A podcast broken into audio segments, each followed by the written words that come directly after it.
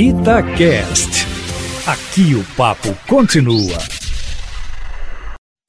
Itatiaia Carros, com Emílio Camanzi. Os preconceitos no mundo dos automóveis são vários. E tem mais um em curso com novidade da Chevrolet. É isso, Emílio Camanzi. Boa tarde para você. Boa tarde, Júnior, e a todos que estão ligados aqui na Rádio Itatiaia. Sabe de uma coisa engraçada, Júnior?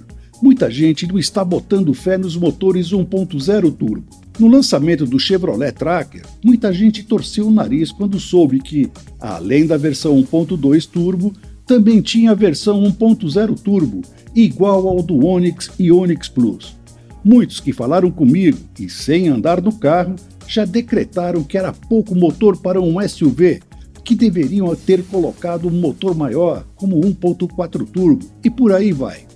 Bom, foi pensando nisso que essa semana que passou fiz o teste com o Tracker 1.0 automático e na versão LT, que só é mais cara do que a versão 1.0 com câmbio manual.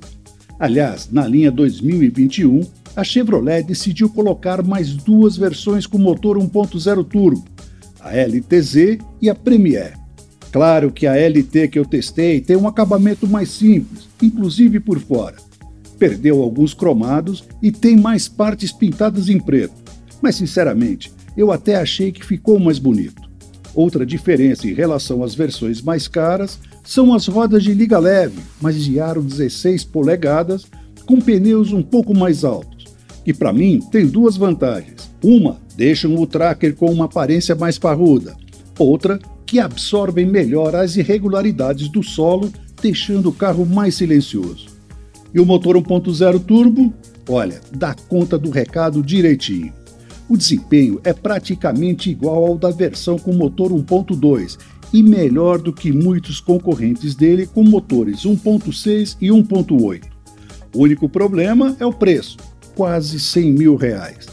Mas um problema que não é só dele, e sim de todos os carros vendidos aqui, infelizmente. Agora, se você está querendo saber mais detalhes do Tracker 1.0 Turbo, vai lá no meu canal, youtube.com.br carrosconcamanzi, que tem um vídeo onde mostro e conto tudo dele. Grande abraço a todos e até a próxima!